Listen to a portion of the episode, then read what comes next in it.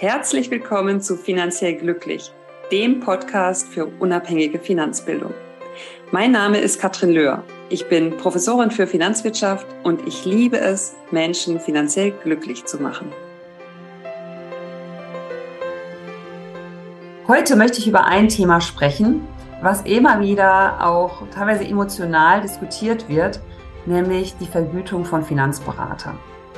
Ich möchte als allererstes aber einmal einordnen, was meine ich eigentlich mit dem Begriff Finanzberater. Wir sind ja auch im Bereich Finanzen tätig.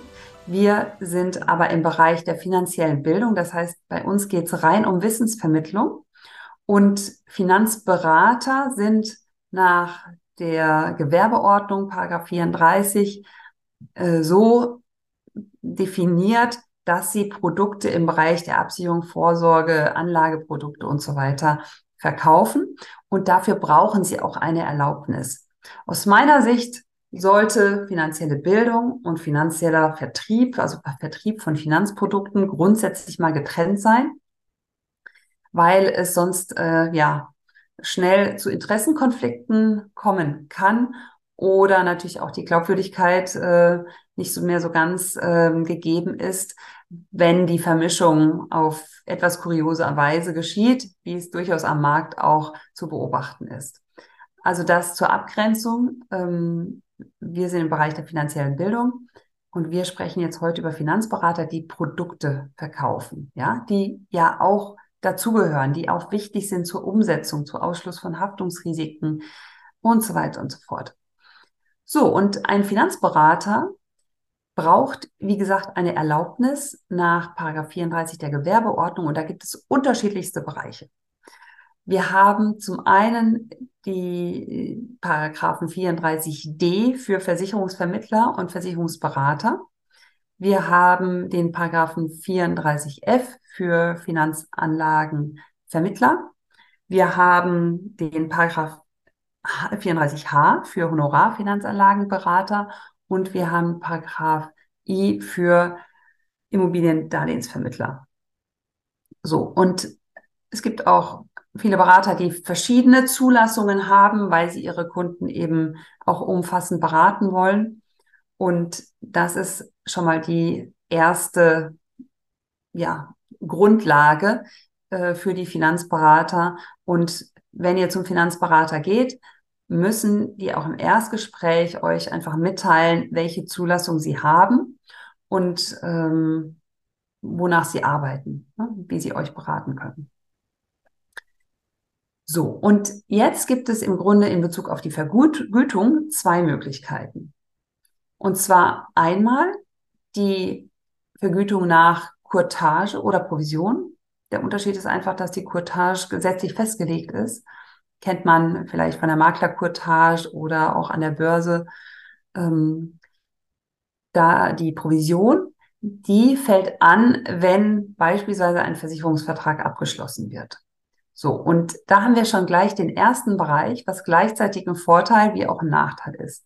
Weil auf der einen Seite fragen sich natürlich immer wieder die Menschen, das ist klar, warum verkauft er mir dieses Produkt? Ne? Natürlich, ein Finanzberater möchte auch Geld verdienen, der arbeitet, um seinen Lebensunterhalt zu verdienen. Und wenn ich jetzt als Kunde, als Kundin hm, mir nicht sicher bin, ob ich das wirklich brauche, dann ist da vielleicht ein komisches Gefühl dabei. So, das ist das eine. Da gehen wir aber gleich mal drauf ein, wie das komische Gefühl, wie man das vielleicht äh, wirklich ausmerzen kann. Und auf der anderen Seite habe ich natürlich auch die Möglichkeit, mir erstmal im Beratungsgespräch ein Bild zu machen. So, und ich kann natürlich auch ein zweites Beratungsgespräch ähm, mir bei einem, mit einer Zweitmeinung suchen. Ja, so. Letztlich ist es natürlich auch eine Frage der Fairness, aber wenn man kein gutes Gefühl hat oder wenn man sagt, ich brauche nochmal eine Zweitmeinung, dann ist es natürlich wirklich ein Vorteil bei der Provisionsberatung. Ein weiterer Vorteil ist, dass es mich, wenn ich jetzt im Bereich des ja, geringeren Einkommens ähm, bin, dass ich da natürlich wirklich erstmal nicht in Vorleistung treten muss, sondern mir eine Beratung ähm, erstmal ja, buchen kann, mich, mich da verabreden kann, mich beraten lassen kann und ich muss erstmal nichts zahlen. Die Vergütung kommt dann mit Abschluss eines möglichen Vertrages. Der Bereich der Honorarberatung. Und hier läuft es anders. Hier zahle ich einem Honorarberater, sagen wir mal 200 Euro die Stunde, und der berät mich nach bestem Wissen und Gewissen. Er wird so vergütet, ob ich jetzt einen Vertrag abschließe oder nicht. Das ist äh, nicht relevant.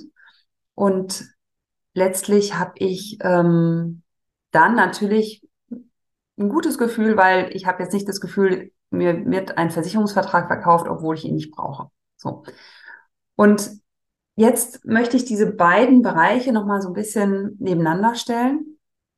Und zwar, wenn ich jetzt ein schlechtes Gefühl habe bei der Finanzberatung nach Provision, haben wir auch in der Vergangenheit ja schon mal hier vorgestellt, natürlich auch eine Möglichkeit, da ähm, die DIN 77230 zu nutzen, die uns letztlich ja bei der Bedarfsanalyse, also das, was ist für mich wichtig, was habe ich schon, was brauche ich noch, wirklich unterstütze. Und das Schöne ist, es gibt ja durchaus auch ja, circa 2000 Berater in Deutschland, die nach der DIN arbeiten, die nach der DIN 77230 zertifiziert sind. Das heißt, die Reihenfolge kann ich da schon mal mit gutem Gewissen abdecken und komme dann mit meiner Analyse zum Berater oder ich mache diese Analyse gemeinsam mit dem Berater. Da habe ich auf jeden Fall eine, ähm, ja, einen Stand der Technik, wie man im Grunde die Reihenfolge der Prioritäten festlegt. Ja.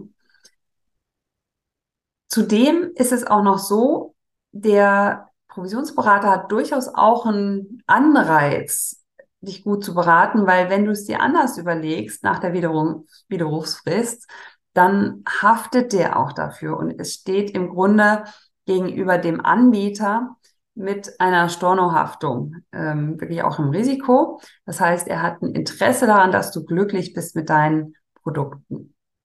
So. Und letztlich ist es ähm, wirklich so, dass es ja bei beiden Bereichen Vor- und Nachteile gibt.